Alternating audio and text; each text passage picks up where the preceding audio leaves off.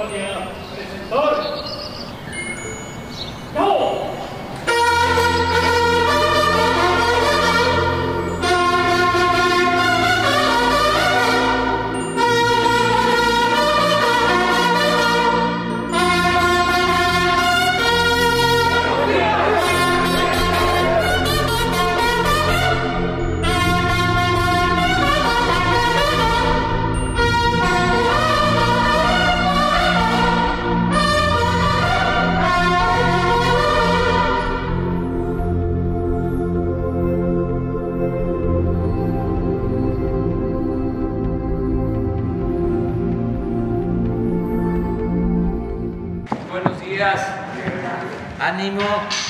Hoy, como todos los miércoles, vamos a el quién es quién en las mentiras de la semana. Eh, Elizabeth García Vilchis nos va a informar. Y así comenzamos y luego preguntas. Buenos días a todas y todos. Vamos a presentar hoy tres noticias. La primera es, difunden carta falsa de la SEP del regreso a clases. Una vez más, el periódico El Universal publicó el 12 de agosto pasado información falsa. Se trata de una supuesta carta compromiso sobre el regreso a clases que la misma Secretaría de Educación Pública desmintió. Esa información inventada fue difundida por medios y comentaristas. El objetivo de difundir el documento era apuntalar la crítica contra el gobierno de México por el regreso a clases. El Universal publicó una nota con el título Esta es la carta compromiso de la SEP para el regreso a clases presenciales, pero la carta es pirata, aunque se hizo pasar como un documento oficial.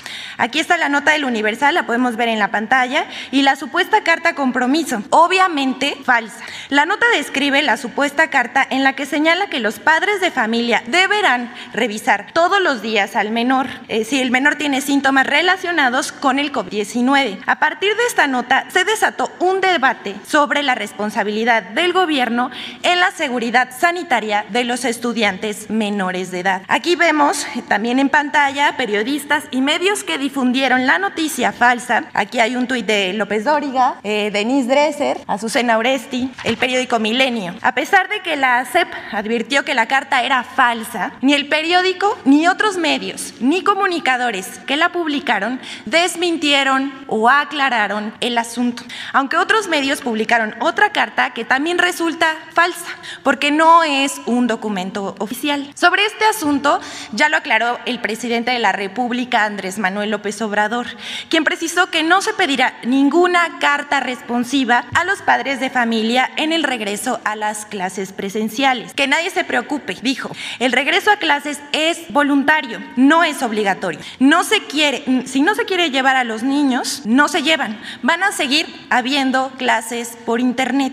Actualmente, hasta la UNICEF está de acuerdo en que es mejor que niñas y niños regresen a las clases presenciales, ya que las consecuencias del confinamiento son más dañinas para su salud que el riesgo de contagio por COVID-19. Hasta aquí la primera nota. La segunda tiene que ver con el diario Reforma, que, eh, que, publica un título amarillista sobre la saturación en hospitales infantiles. Ahí está la portada, en portada, publicado.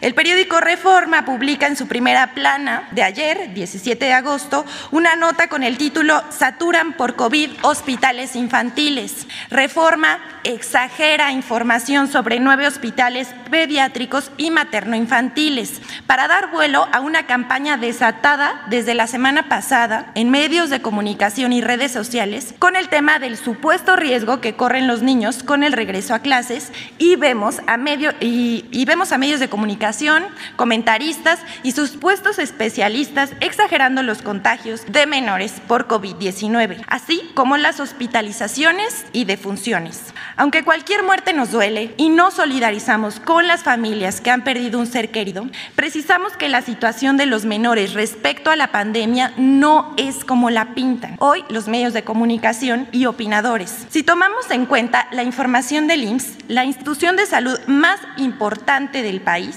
podemos tener una mejor perspectiva del tema. De 7.605 hospitalizados que había el día de ayer en todo el país, solo hay 128 menores de 19 años, es decir, apenas el 1.6% de los hospitalizados. En el caso de la Ciudad de México, México, de donde se ha difundido más información, había 1.019 hospitalizados en el IMSS, de los cuales apenas 17 personas son menores de 19 años, o sea, el 2%. Otro ejemplo es el Hospital Nacional de Pediatría. De 168 pacientes hospitalizados, apenas una tercera parte tiene COVID o sospecha de la enfermedad. Aquí vemos el cuadro del IMSS eh, donde nos muestra que apenas el 2%, de, lo, 2 de los hospitalizados son menores de 18 años. Eh, vemos ahí en la gráfica del pastel, eh, de pastel que el 58% de los hospitalizados, esta gráfica es de ayer, tiene mayor a 50 años, 58%. De, de edad, de, de rango de edad de 31 a 50, el 33% de los hospitalizados. De 19 a 30 años, el 7%. Y solo el 2% son menores a 19 años. Es importante destacar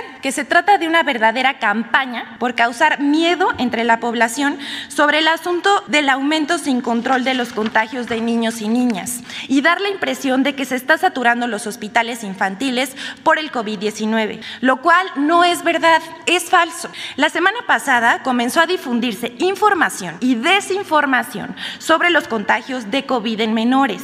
El miércoles 11 de agosto, el periodista Ciro Gómez Leiva, en su programa de Radio Fórmula, divulgó que el Hospital Infantil de México Federico Gómez estaba al 100% de su capacidad, lo cual fue desmentido por el hospital y por la Secretaría de Salud, pero de poco sirvió, porque esa noticia comenzaba a difundirse en, medios de comunicación y en redes sociales. Aquí vemos el tuit de eh, Ciro Gómez Leiva y varias notas que hicieron ecos de esta información falsa. Está el hospital, eh, bueno, está Televisa, Infobae y Vanguardia MX. Eh, también queremos hacer la aclaración, el hospital ese día, 11 de agosto, tenía el 70% de las camas ocupadas solamente de COVID, que eran 18 de 26 camas.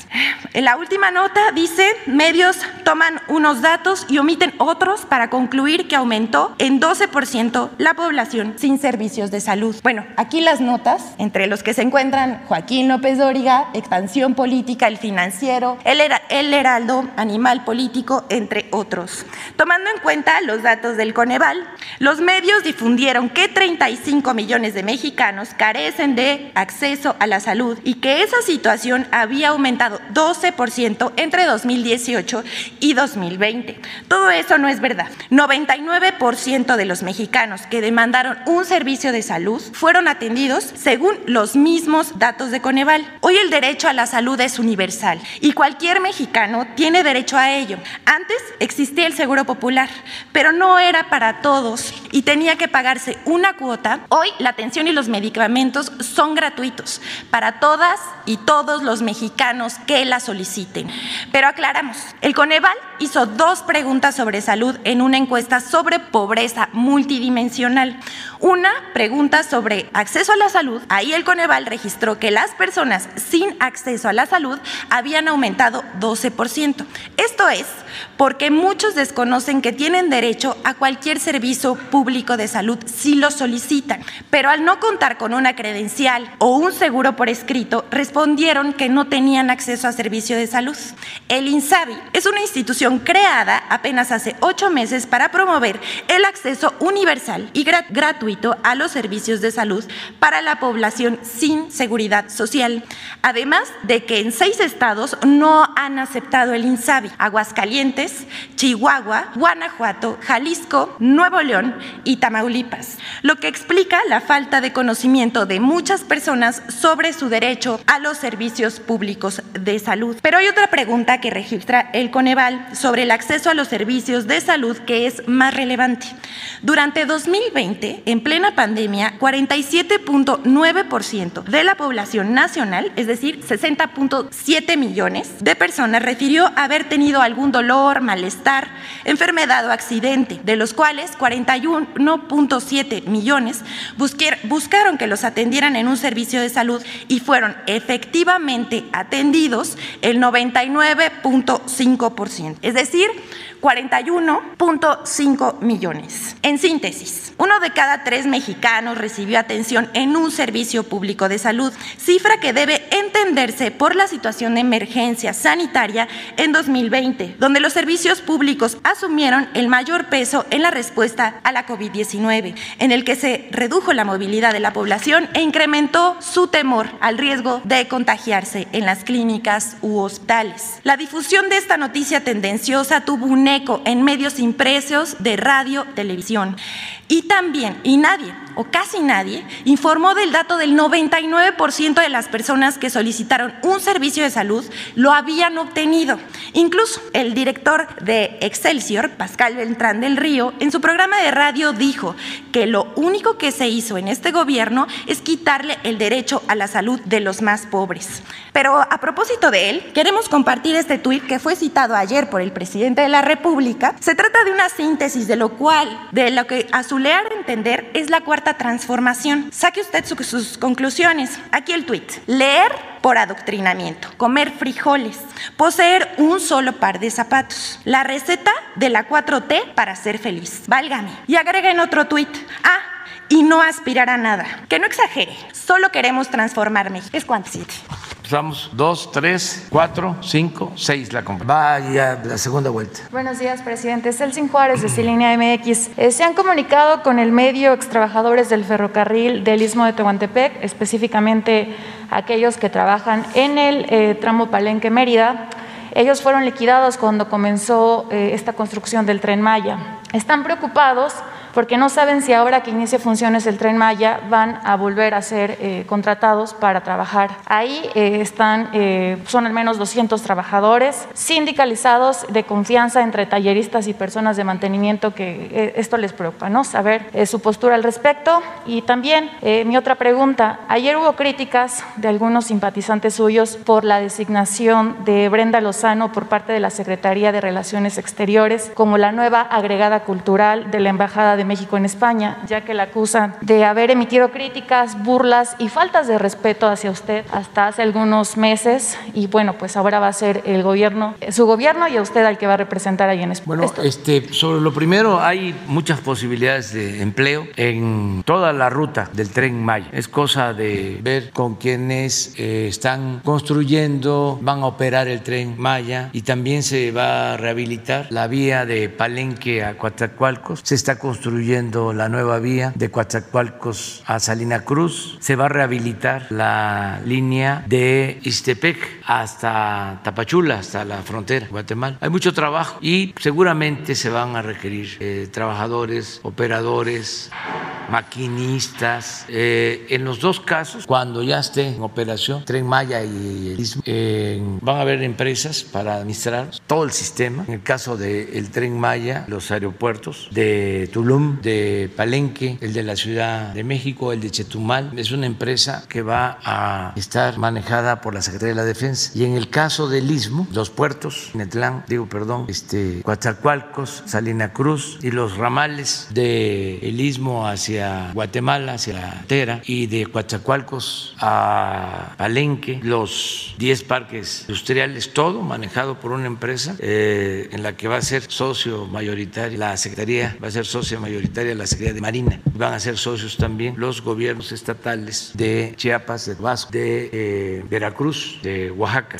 va a ser la Secretaría de Marina y estos cuatro estados, los dueños. ¿Pueden tener la tranquilidad de trabajadores sí, que sí, porque se están creando empleos como nunca en estas obras. Yo calculo que en un año más se van a estar creando en Tren Maya, en el Istmo, alrededor de 300 mil. Son obras muy importantes. Ya este, el sureste eh, ha sido tomado en cuenta, se abandonó por mucho tiempo. Y fíjense que el sureste financió todo el periodo neoliberal el desarrollo del país, porque el presupuesto público durante mucho tiempo se integraba de los eh, ingresos petroleros, hasta llegó a ser del 40% del presupuesto nacional, 40% provenía de ingresos petroleros. Y se le sacó toda esa riqueza al sureste, a Chiapas, a Veracruz, a Tabasco, a Campeche, y no se le devolvió nada, quedó en abandono. Lo único que creció en el sureste fue Cancún, el turismo, pero Yucatán, Campeche, Chiapas, Tabasco, Oaxaca, el abandono, lo mismo que Guerrero, Puebla, sobre todo los municipios y los estados más pobres de México. Fue muy injusto todo lo que sucedió. Entonces ahora le estamos devolviendo al sureste algo de lo que por justicia les corresponde, sin abandonar el centro, sin abandonar el norte, pero buscar,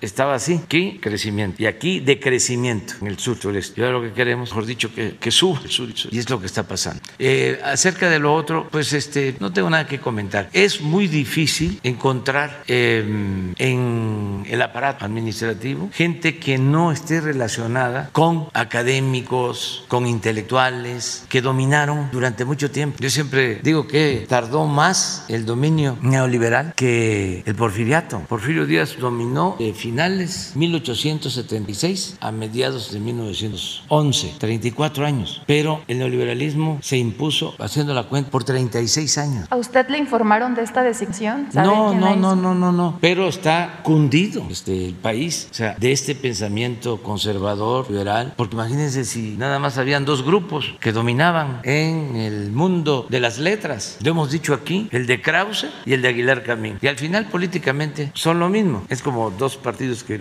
este, aparentaban ser distintos, o es como la diferencia que hay entre la Coca-Cola y la Psicol. Este, entonces, esos dos grupos monopolizaban, pero se metieron en la academia, todo, hasta los centros públicos de, enseñanza, se metieron a la UNAM. O sea, hay ese pensamiento que no estaba cuando yo estudié. ¿eh? No le interesa. Este, sobre todo en la ciencia social. Presidente, que, que se haya, ah, eh, bueno, haya hecho críticas a su gobierno, que se haya incluso eh, burlado de... Es que, este, desgraciadamente, tenían predominio de todo, en hacienda, en agricultura, en economía, ya, en relaciones exteriores. No una vez este, en una celebración de independencia hubo un embajador que eh, gritó, viva Iturbide. Entonces está eh, lleno, hay que ir poco a poco, este, sin excluir, dándole oportunidad, sobre todo a los jóvenes que este, no están tan influenciados por el pensamiento conservador. Porque no solo, con todo respeto, era el ITAM y el Tecnológico de Monterrey, era, ¿cómo se llama este organismo público? El CIDE, que era lo, era lo mismo. Yo entiendo, bueno, que exista una escuela como el ITAM, pues está bien, impulsada por el sector privado para formar sus cuadros, pero que el Estado también esté financiando a una institución con esos mismos propósitos, como es el CIDE, o que CONACIT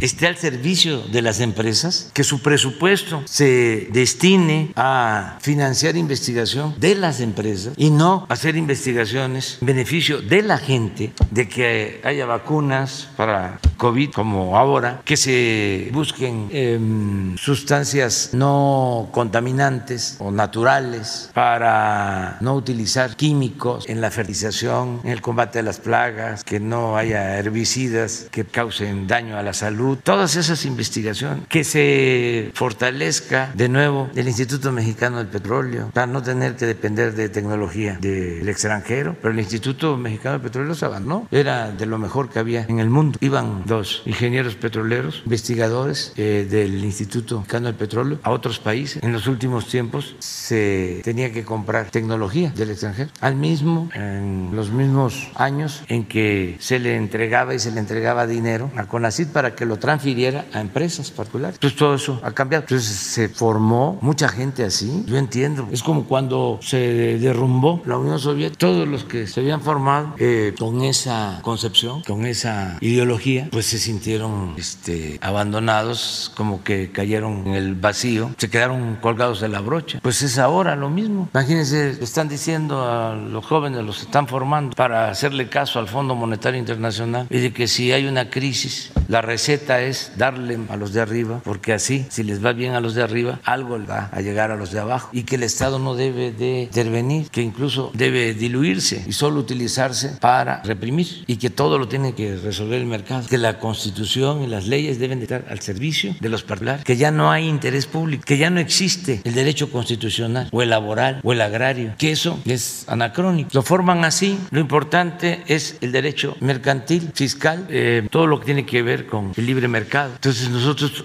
a ver, vamos a regresar con las condiciones actuales a que se atienda a la gente, que se apoye a la gente, que no se apoye nada más a los de arriba, que se apoye a los de abajo, de abajo hacia arriba. Por ejemplo, Ciro y Pascal, ¿por qué están en contra? Porque trabajan en una empresa que este, maneja hospitales privados, entre otros negocios. Entonces, pues es normal que estén en contra de nosotros, que estamos planteando que la salud sea un derecho para todos, la atención médica, medicamentos, porque el modelo era a privatizar todo, la salud, la educación, la seguridad social, bueno, hasta las cárceles, las privatizaron. Entonces, si esa formación se mantuvo durante mucho tiempo, pues siempre genera este, cuando decimos, pues ya no va a ser así, eh, y por eso hay estas falsedades. Además, está lloviendo el reforma, pero no la nota de, para a ver si no pones el periódico, que no solo es la nota de la de Ciro, la, cualquier día, pero esta donde está Ciro, es, mire, esto de cuándo es.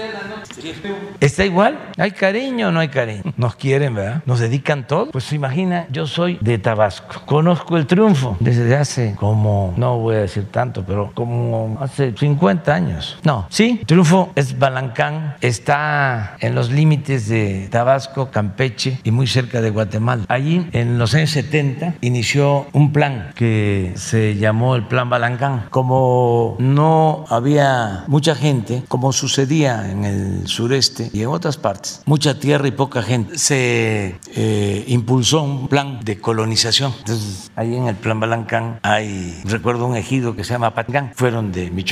Esto sucedió en esta región de Tabasco y también en Campeche. Hay colonos de Veracruz, de Michoacán, de Jalisco, de Guerrero, Chiapas, Tabasco, Campeche, Quintana Roo, los años 70. Entonces se empezó ahí con el plan Balancán. Hace pues 40 años se abandonó cuando la política neoliberal se abandonó por completo el plan. Recuerdo que iba yo a las comunidades del plan, conozco todos los, tengo muchas anécdotas de un personaje que sabía cómo llamar al tigre el jaguar. Y ahora se está apoyando como nunca. Ah, les decía que cuando visitaba yo las comunidades empezaban a este, emigrar centroamericanos y los veían pasar los pobladores, campesinos, ejidatarios del plan Balancán, pero nada más pasaban de Guatemala. Como se abandonó el plan, luego ellos hicieron lo mismo y se quedó sin gente plan. Muchos se fueron, abandonaron las tierras. Entonces ahora estamos apoyando, como no se hacía mucho tiempo. Ahí hay miles de sembradores Ahí tenemos viveros de la Secretaría de Defensa y se están sembrando plantas, eh, árboles, frutales, maderables. Eh, tienen trabajo miles de campesinos, sembradores. Nada más que no traigo el dato, pero a lo mejor este, nos pueden mandar el dato de cuántos sembradores hay en Balancán. Y por ahí, precisamente en el triunfo, pasaba el tren del sureste también. Con los neoliberales se privatizó ferrocarril, todo, o se abandonó. Esto fue con Cedillo, ¿se acuerdan? Esto también ayuda. Entonces dejó de haber trenes de pasajeros en el país. Ya no hay trenes de pasajeros, solo el CHEP, que es turístico, eh, porque se pudieron ir desde aquí hasta Mérida, tren. Yo lo he dicho, me iba a Palenque, tren, que en Buenavista tomábamos el tren a las 8 de la noche y a las 8 de la noche del día siguiente estaba bien 24 servicio barato este todavía me tocó entonces eh, por suerte el tren del sureste y el del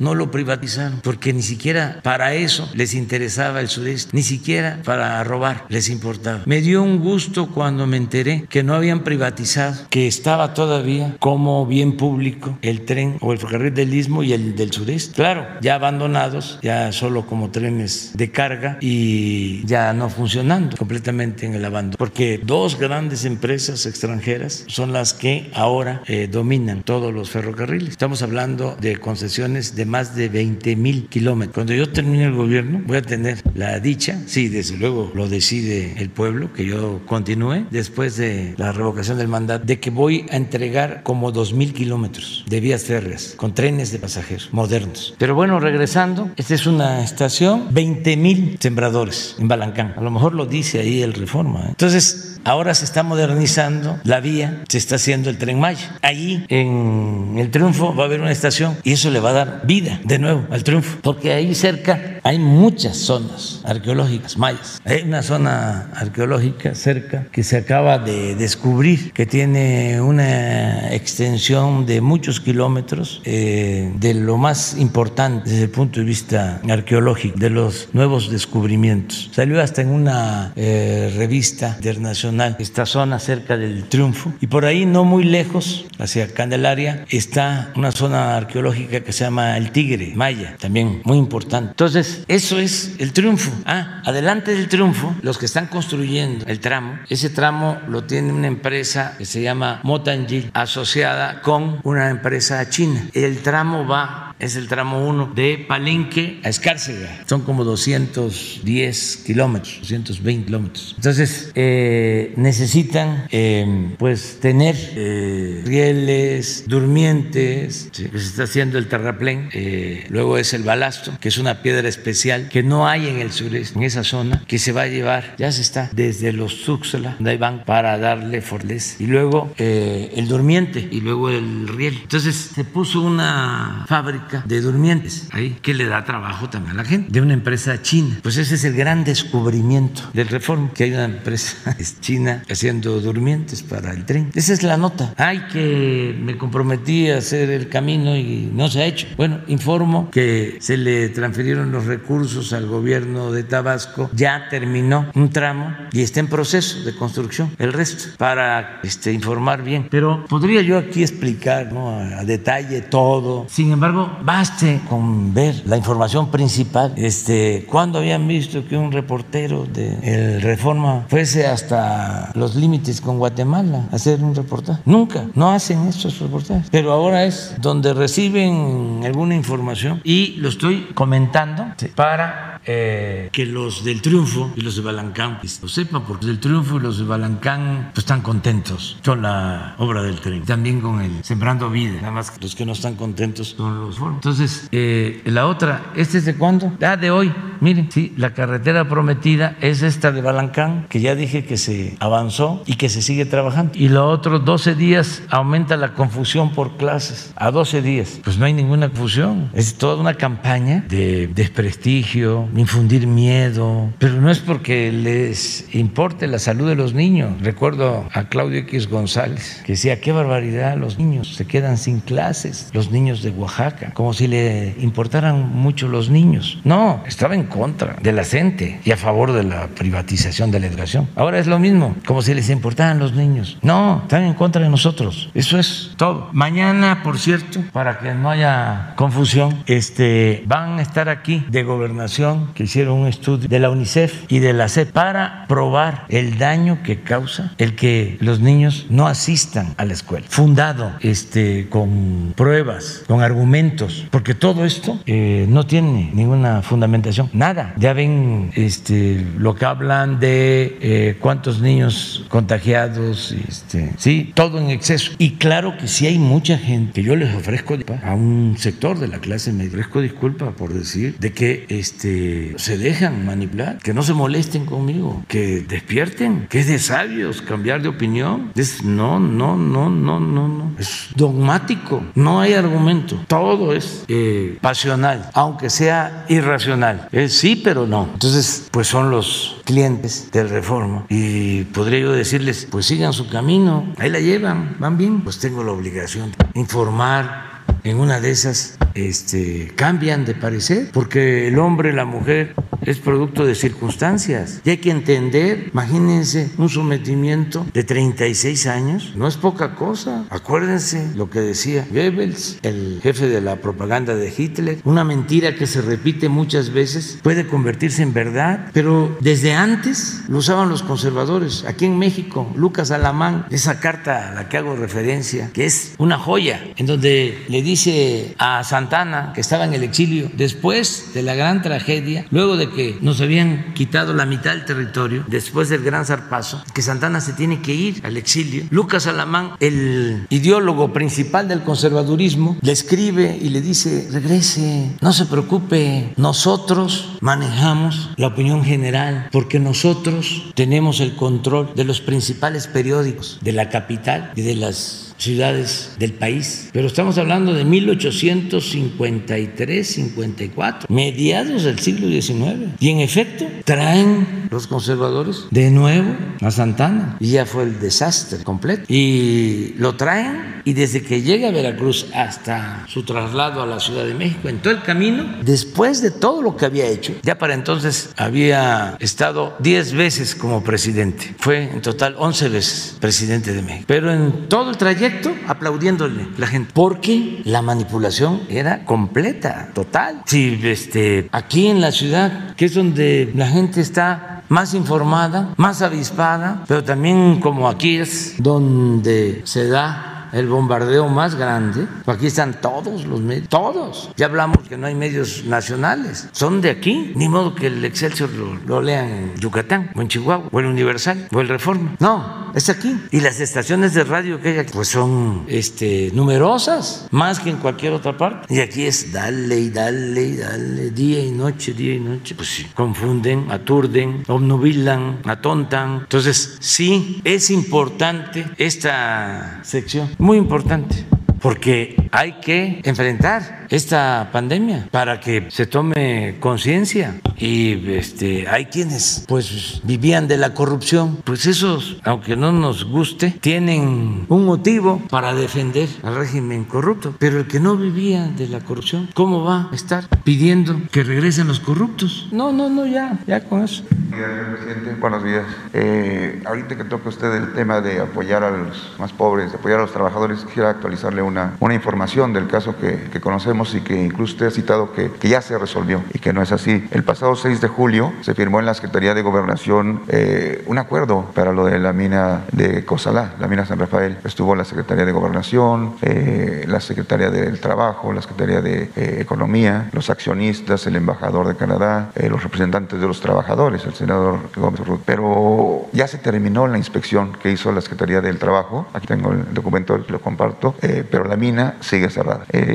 los trabajadores eh, mineros, las trabajadoras mineras, que hay muchas, le piden nuevamente ayuda. Eh, la Secretaría del Trabajo hace las observaciones, ahí eh, anota, asienta que no hay condiciones de seguridad para realizar labores de limpieza. Las trabajadoras tienen que recolectar el agua de las goteras para limpiar los, los pisos, para este, limpiar los baños, todo eso, las condiciones son muy, muy, muy lamentables. Los empresarios canadienses insisten en que el movimiento fue ilegal, pese a que se llevó todo un proceso que ya se ha expuesto aquí, que usted lo conoce muy bien, y dicen que ellos se tienen que imponer, que van a hacer lo que ellos quieren. No quieren pagar salarios caídos, daños. Eh, se están dando el lujo de meter a 92 trabajadores y un nuevo sindicato, eh, blanco, obvio, ilegal porque hay un recuento y se ganó, usted lo ha citado incluso, pero está encabezado por Carlos Pavón de la CTM, por Javier Villarreal, que son los mismos que están allá en Cananea y que le piden apoyo, pero eh, allá cooperan, acá no cooperan, seguramente van a hacer lo mismo y los trabajadores mineros lo quieren alertar. Los accionistas, Darren Blasuti, que estuvo en la Secretaría de Gobernación también que firmó, y Pierre Lasson, aseguran que ellos son los que mandan en la zona, que son los que mandan en, en Cosalá, en todo este Sinaloa y que ellos se van a imponer por encima de lo que decidan las leyes en México o lo que establecen las leyes en México. eh, pues, de eso sí calienta. otra vez. ¿verdad? De esto, los trabajadores, obvio, pidieron ya el apoyo a los este, steelworkers, a esta asociación importantísima en, en, Estados Unidos, en Canadá, en Inglaterra. Incluso ya les contestaron eh, que los van a apoyar nuevamente y van a empezar a hacer una serie de movilizaciones en, en Washington, en Estados Unidos, en Canadá, para este, que se respete la voluntad de los trabajadores en México, que además está apoyada en la ley. Esa es la, la parte que le quieren comunicar, ¿no? Porque ellos aseguran que, que no se vale, que este, usted a veces ha dicho ya se resolvió el caso, ya abrieron esto y realmente no, no está abierta la mina. Si no queremos que el señor presidente no tenga esta, esta información. Sí. Esa es el, la actualización. Entonces le plantearía dos cosas más, señor presidente. Vamos a seguir con esto, vamos a seguir. Pero mire, son polvos de aquellos lodos. Es el mismo pleito de el señor Pavón con el señor Napoleón. O sea, para que los que nos están escuchando, por respeto a ellos, se tenga toda la información, porque hay que ser lo más objetivo posible. Este, cuando se expulsó a Napoleón Gómez Urrut, se le mandó al exilio. Los que lo expulsaron este, apoyaron a eh, otro dirigente, a este señor Pavón, que había estado antes con Napoleón. O sea, esa es la historia general. Entonces regresa Napoleón, este, tiene el sindicato que le corresponde, o sea, porque así lo deciden los trabajadores, y existe el otro sindicato que se creó o se alentó cuando la salida de Napoleón. Entonces hay estas dos organizaciones que se están enfrentando por, eh, se le llama derecho laboral, eh, la titularidad de los contratos en esta mina o en otra o en otra. Entonces yo les pido que todos ayuden y que no es un asunto maniqueo de buenos y malos, sino que todos ayudemos, que ya hay una etapa nueva. Lo mismo los empresarios. Y vamos a seguir insistiendo, vamos a que continúe la Secretaría de Gobernación, la Secretaría del Trabajo, este, conciliando, buscando acuerdos para que no se afecte a los trabajadores, porque ellos son los afectados, no los líderes, no los empresarios, no el gobierno, los trabajadores, pero de manera eh, sincera, no es como acabo de decir, ay, los niños. No, no, no, sí, eh, auténticamente se afecta a los trabajadores. Y se afecta también al comercio, Cosalá, en toda la región, nada más porque los señores de arriba, de la cúpula, no se ponen de acuerdo o no quieren este, eh, respetar la ley. Entonces vamos de nuevo a pedirle a la Secretaría, la Secretaria de Gobernación, a la Secretaria del Trabajo, ya, y es más,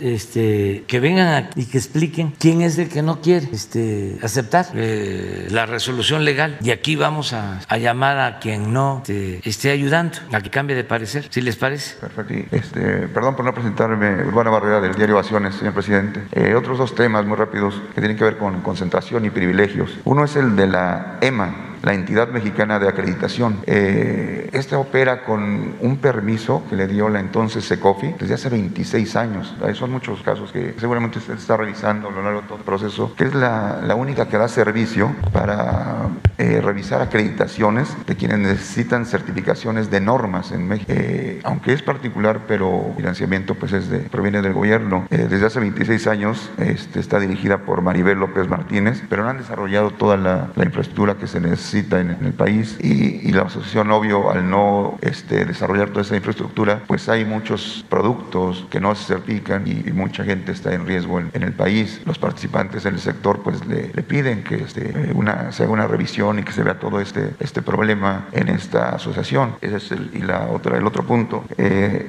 eh, hace, hace unos días, hace unas semanas, se designó a Óscar Moreno Villatoro como administrador central de control y seguridad institucional en el SAT pareciera este, que no ocurre nada, pero este servidor público, este funcionario, está ligado a Genaro García Luna, a Ramón Eduardo Pequeño García y, formó parte de los 20 eh, investigados por la asignación de contratos para reclusorios, de los que usted también ha, manejado. También este, le piden que se haga una revisión por ahí a ver qué, qué está ocurriendo, señor presidente. Muy bien.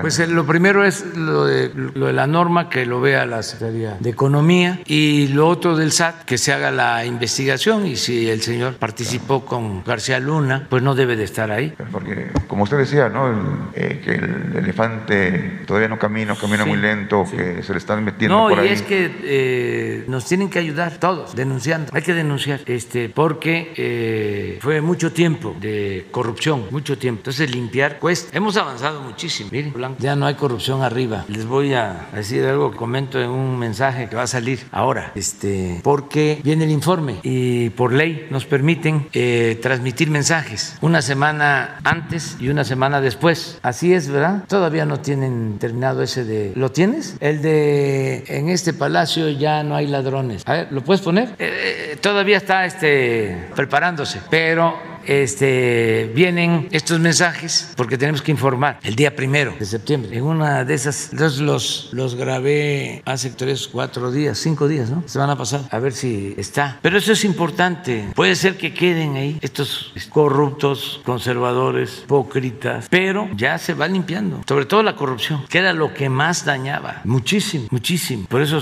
las molestias, porque eran los privilegiados. Estaba tomado el gobierno, lo tenían secuestrado un secuestro. El gobierno que debía atender a todos y servir a todos estaba solo al servicio de una minoría. Rapaz, es copia de trabajo, pero da la idea. Dijimos que íbamos a gobernar con honestidad y cumplimos. Aquí Diego Rivera pintó magistralmente las tres grandes transformaciones que han habido en la historia de nuestro país. Y nosotros con mucho orgullo estamos llevando a cabo la cuarta transformación que consiste en acabar con la corrupción. En Palacio ya no hay ladrones, hechos, no palabras. Tercer informe.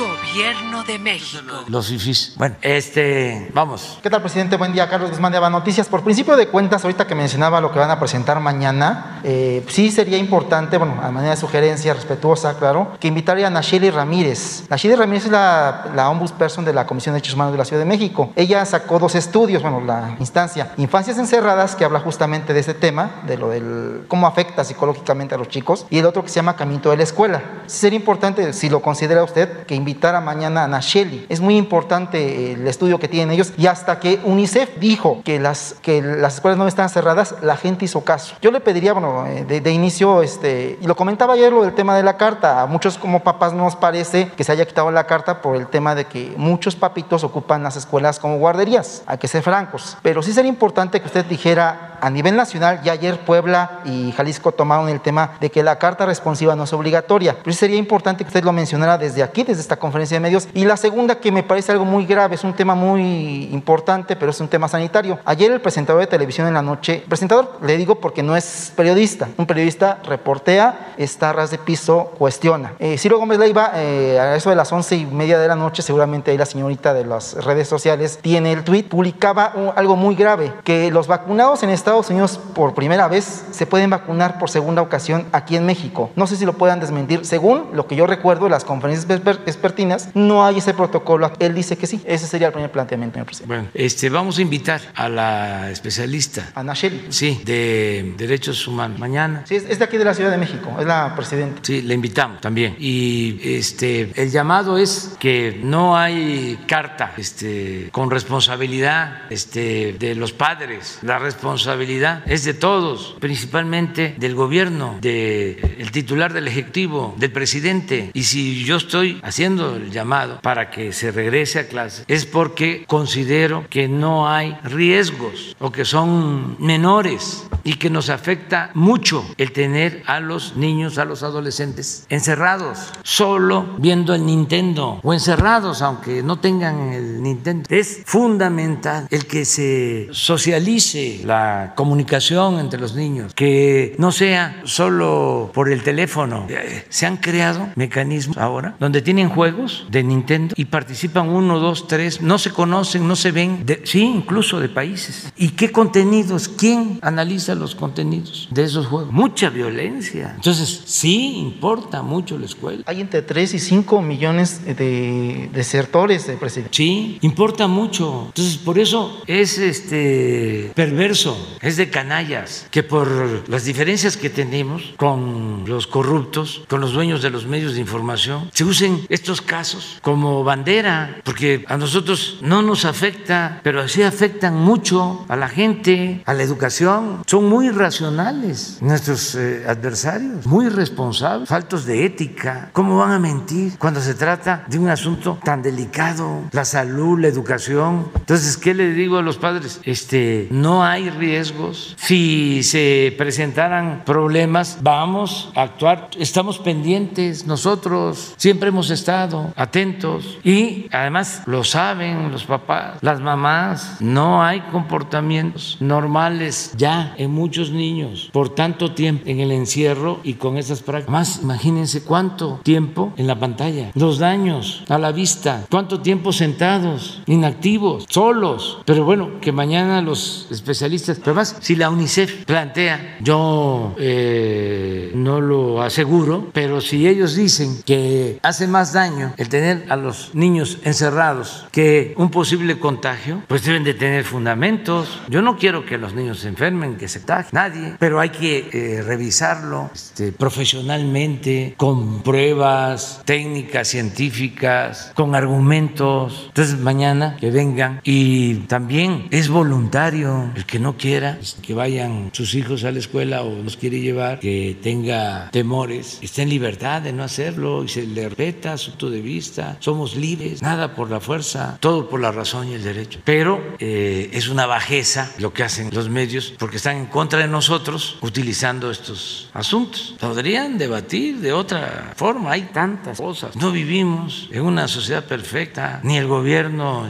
es este, inmaculado y eh, no comete errores. Claro que se cometen errores, los corregimos, no caemos la autocomplacencia, claro que hay crítica al interior del gobierno y salimos adelante. Entonces tienen muchas cosas para generar un debate de buen nivel, sin mezquindades, pero también es que lo que Natura no da, Salamanca no otorga. O sea, imagínense haciendo un periodismo este, servil todo el tiempo este, y de repente cambian las cosas y hay que hacer otro tipo de periodismo, pues ¿cómo le hacen? Lleva eh, un tiempo, es un proceso, hay que tener paciencia. Ahí van a ir poco a poco ajustándose a los nuevos reacomodos que se están dando. Sí, eh, la segunda, presidente, eh, no sé si se confirma su gira por Veracruz, por el sueste de Veracruz que había dicho usted la semana pasada. Y si es así, hay dos casos, uno que le llegó a la redacción de Ramsés Yunes, que es el que conduce la segunda emisión de nuestro noticiario en contacto, de un tema de jubilados de Pemex, que tienen un problema ahí de que se le están descontando lo que es las jubilaciones, alrededor de entre mil y cinco mil pesos, por un acuerdo que hubo con Romero de Champs. No sé si tenga usted conocimiento de este tema de los jubilados que les están descontando.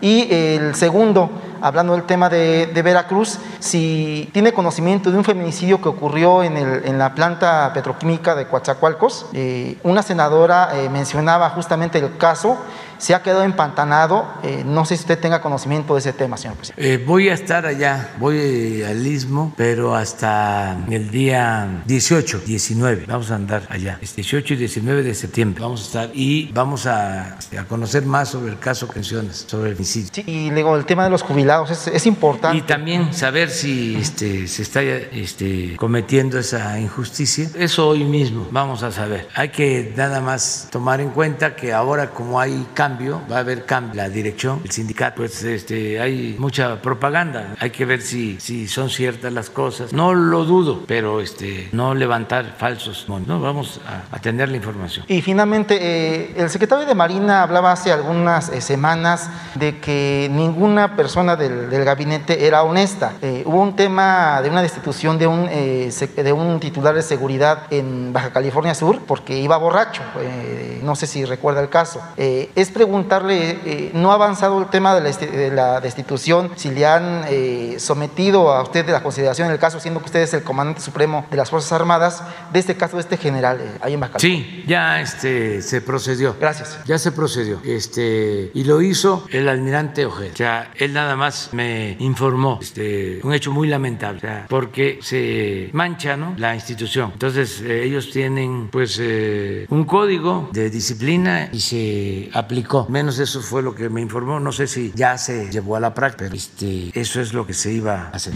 Buenos días, soy Maya Verbuch de Bloomberg News. Eh, la inflación en México sigue estando alta, muy por encima del objetivo del Banco Central. ¿Usted cree que el Banco de México debe seguir aumentando la tasa de interés para contener esa inflación? ¿Qué opina de su última decisión? Bueno, nosotros somos respetuosos del Banco de México, eh, respetuosos de su autonomía y ellos están, considero, analizando bien la situación económica en el país. Creo que eh, están muy atentos de la inflación, porque aunque el Banco de México, según mi punto de vista, debería estar atento a la inflación y al crecimiento, a las dos cosas, desde hace mucho tiempo solo eh, atienden lo de la inflación, no voltean a ver lo del crecimiento. Pero eso es un punto de vista. Eh, al margen. Lo central es que el Banco de México siempre está atento al comportamiento de la inflación. Entonces, como ahora este, ha habido un incremento en inflación, ellos están tomando como medida aumentar la tasa de interés. Eh, esto lo están llevando a cabo y yo respeto esa decisión que toman porque se tiene que tener control de la inflación. Sí nos debe de importar a todos. Lo explico de manera muy sencilla a la gente de por qué no nos conviene inflación alta. Hemos hecho un esfuerzo, como nunca en los últimos tiempos, como no sucedía desde hace 40 años, para aumentar el salario, especial el salario mínimo, que ha aumentado desde que llegamos al gobierno en términos reales el 50%, casi el 50%. Sin embargo, como en los últimos tiempos ha habido inflación, esto ha llevado al aumento en los precios de artículos de consumo básico. Por ejemplo, ha aumentado el precio de la tortilla, porque aumentó el precio del maíz a nivel internacional. Todavía hay eh, importación de maíz y por la inflación, el aumento del gas. Entonces, aún aumentando el salario mínimo, eh, 50%, solo hemos logrado que con ese salario se compren dos kilos más de tortilla. Cuando llegamos, un salario mínimo alcanzaba para comprar seis kilos de tortilla y ahora alcanza para ocho, a pesar del aumento del salario. Solo dos kilos. Entonces, si se aumenta y se aumenta el salario, los ingresos, pero no tenemos una inflación controlada, pues no se gana poder adquisitivo, poder de compra. De ahí que sí es importante que el Banco de México actúe para que haya control de inflación. Ese es mi punto de vista y respeto la decisión que ellos están tomando. De todas formas, desde que nosotros llegamos, ha bajado la tasa de interés casi tres puntos. No tengo el dato exacto. Desde que llegamos, ha bajado. Ha sido ahora, en este año, que la han aumentado dos veces, la última vez punto 25, porque está eh, incrementándose la inflación en Estados Unidos. En Estados Unidos están eh, impulsando mucho el crecimiento. Hay mucho circulante y no es nada más que haya más circulante, es que tiene que haber producción, que es un asunto que deben de tratar a fondo, porque si se tiene dinero, pero no hay mercancías, Estados Unidos, si se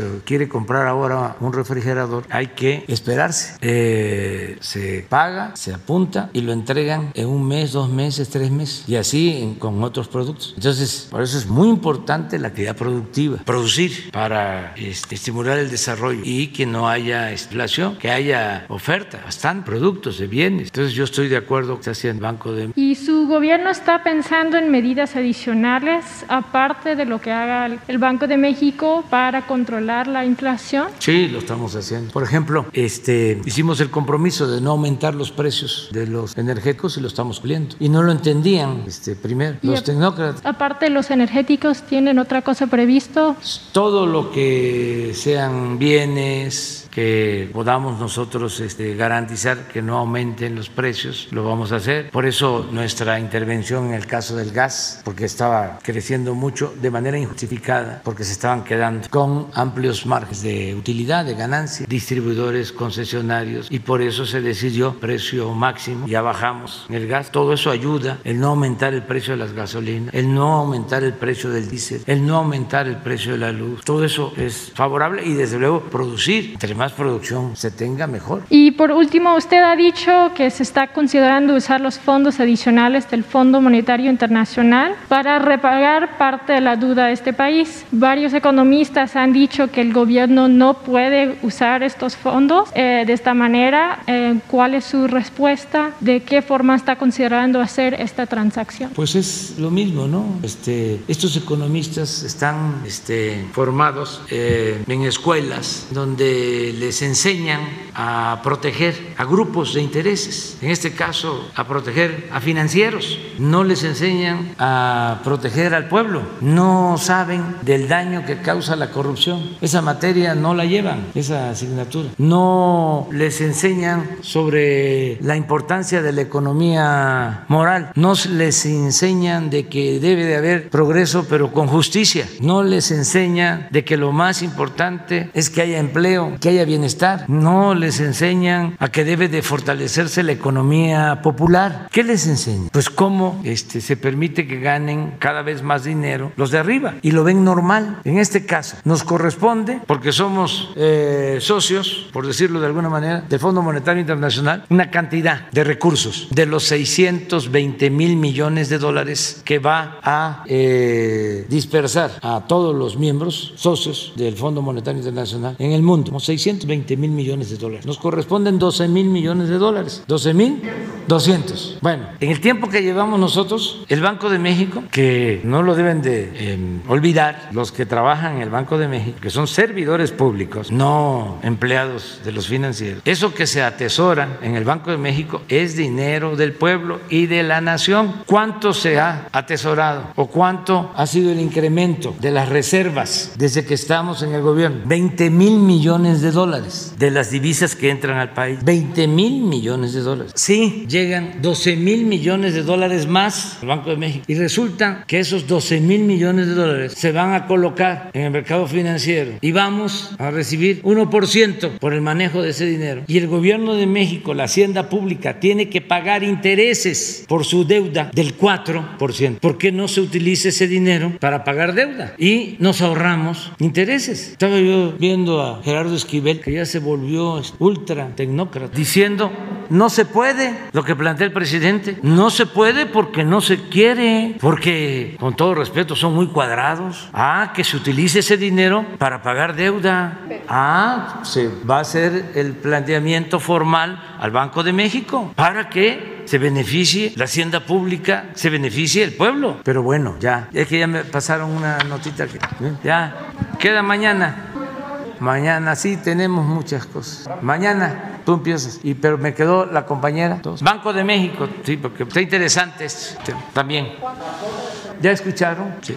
No, cuatro. La compañera, sí. La corte queda para pasar mañana. Ya no nos va a alcanzar el tiempo. Adiós, adiós.